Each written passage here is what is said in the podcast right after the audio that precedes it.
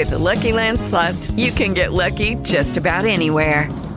This is your captain speaking. Uh, we've got clear runway and the weather's fine, but we're just going to circle up here a while and uh, get lucky. No, no, nothing like that. It's just these cash prizes add up quick. So I suggest you sit back, keep your tray table upright, and start getting lucky.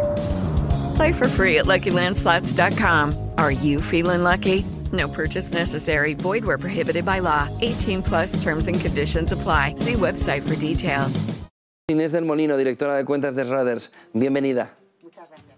Bueno, Día del Planeta que vivimos el pasado viernes, un momento sobre todo para ver de qué manera invertimos, cómo eh, influye la forma de invertir en ese impacto en el planeta, esos famosos criterios ESG. Bueno, influye, influye todo.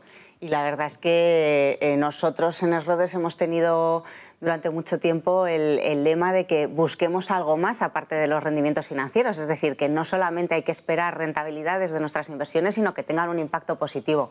Y eso es lo que parece que gracias a todo el esfuerzo que estamos llevando a cabo, pues los grupos de los agentes ¿no? del mercado, los gobiernos, etcétera, etcétera, poco a poco parece que sí que es verdad que, que cada empresa empieza a ser eh, pues un poco más consciente de que esa responsabilidad que llevan a cabo a la hora de, realizar sus modelos de negocio en, todos en lo más amplio del modelo de negocio, tiene que tener una repercusión, ¿no? tiene que tener esa responsabilidad y si se hace mal, que tenga un coste financiero o un riesgo reputacional. ¿no? Y poco a poco parece que los inversores se están volviendo más exigentes a la hora de pedir ese impacto. El impacto de la guerra también está siendo importante, sobre todo en determinadas materias primas, sobre todo en alimentación. Un alargamiento de ese periodo, de ese tiempo de la guerra, ¿cómo puede afectar al planeta también en ese sentido? Bueno, lo primero es que la situación ahora mismo nosotros creemos que todavía sigue siendo prioritariamente una crisis humanitaria nunca vista en Europa y, esperemos que se solucione lo antes posible. Pero además, como bien dices, tiene una repercusión en las, algunas materias primas porque no hay que olvidarnos que entre Ucrania y Rusia suman el 30% de las exportaciones de trigo y al final Rusia es uno de los principales exportadores de nitrógeno, de fosfato, de potasa, es decir, de, lo que, de, aquello con lo que se hacen los fertilizantes, que es imprescindible para el cultivo.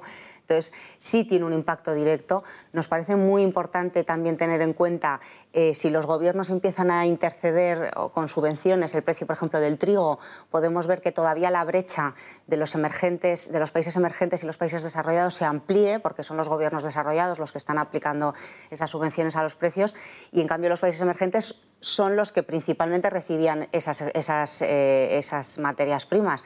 Egipto, Turquía, Bangladesh se pueden ver todavía más afectados si vemos cómo en los países desarrollados se subvenciona el precio, mientras que en los países emergentes no solamente tienen ese, ese desabastecimiento, sino ese, esa mayor brecha ¿no? de diferencia.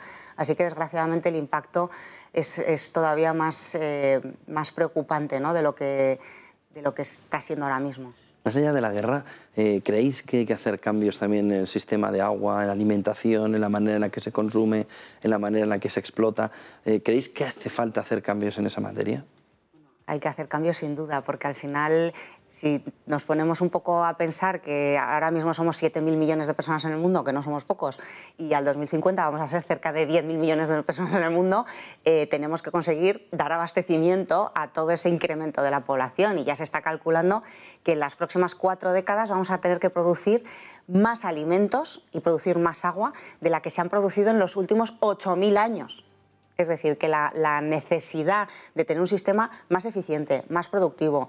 Eh, eh, al final también tenemos que tener en cuenta que, el cambio climático está afectando al cultivo, está afectando a las inclemencias meteorológicas, no están ayudando mucho. Entonces, todo eso lo tenemos que tener en cuenta para conseguir tener un sistema más eficiente, menos contaminante y no nos olvidemos que sin tener en cuenta todo eso, hay 2.000 millones de personas obesas en el mundo. Es decir, también tenemos que cambiar las pautas de alimentación porque la dieta al final es otro de los requisitos imprescindibles para poder tener un sistema sostenible y un sistema que nos perdure en el tiempo.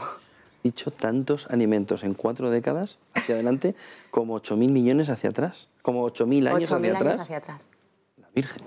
Sí, sí, por eso necesitamos un sistema eficiente, necesitamos tener un sistema que, que controle los residuos, un sistema que pueda eh, vigilar y controlar la biodiversidad, necesitamos un sistema al final que sea más eficaz eh, y, que, y, que, permita ese abastecimiento a todas, estas, a todas las personas que, que serán en el 2050, que seremos, esperemos. ¿Qué volumen de inversión se necesita para conseguir esto? Porque no debe ser nada sencillo y el cambio en la industria, por ejemplo, alimentaria, tiene que ser enorme. Pues brutal. Nosotros estamos estimando que cerca de 30.000 millones de dólares eh, vamos a ver de aquí al 2050 invertirse en determinadas eh, tecnologías que ayuden y fomenten esa esa transición, porque al final también tiene que evolucionar el sistema de alimentación y de agua potable. ¿no? Por lo tanto, el volumen es inmenso y sobre todo es que hoy por hoy la capitalización bursátil de las empresas que están en este sector no representa el volumen que van a tener en el futuro. Por lo tanto, nosotros creemos que ahí hay una oportunidad, porque ahora mismo estamos, por así decirlo, en, el que nos estamos dando cuenta y empezamos a ser los inversores conscientes de que ahí hay una trayectoria muy larga por delante, porque sí o sí la vamos a tener que llevar a cabo. Esto es igual que lo del cambio climático, sí o sí vamos a tener que afrontarlo. Entonces, nos parece también que es una oportunidad de inversión muy importante.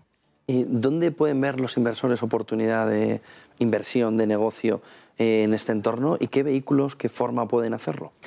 Pues efectivamente vamos a ver tres transformaciones, yo creo que importantísimas. Una en cuanto a la eficiencia y el rendimiento de esos sistemas de cultivo o de abastecimiento de alimentos. Otro en cuanto a la dieta, como te digo, va a ser importantísimo. Y luego al final que tenemos que conseguir que eh, sean un sistema sostenible en cuanto a residuos y que sea el reciclaje algo eh, mucho más llevadero.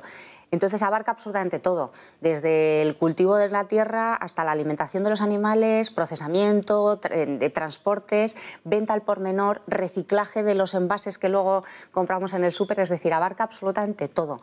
Nos parece que es un sector en donde la cadena entera va a tener que llevar a cabo una transformación muy importante. Y nosotros estamos analizando cuáles son las principales compañías que se van a, bueno, van a despuntar un poco en cuanto a esa tecnología necesaria. ¿no?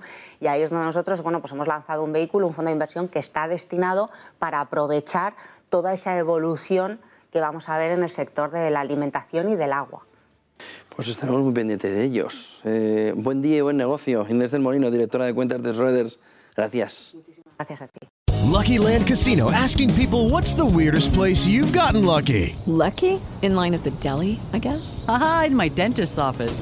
More than once, actually. Do I have to say? Yes, you do. In the car before my kids' PTA meeting. Really? Yes. Excuse me, what's the weirdest place you've gotten lucky? I never win and tell. Well, there you have it. You can get lucky anywhere playing at LuckyLandSlots.com. Play for free right now. Are you feeling lucky? No purchase necessary. Void where prohibited by law. 18 plus. Terms and conditions apply. See website for details.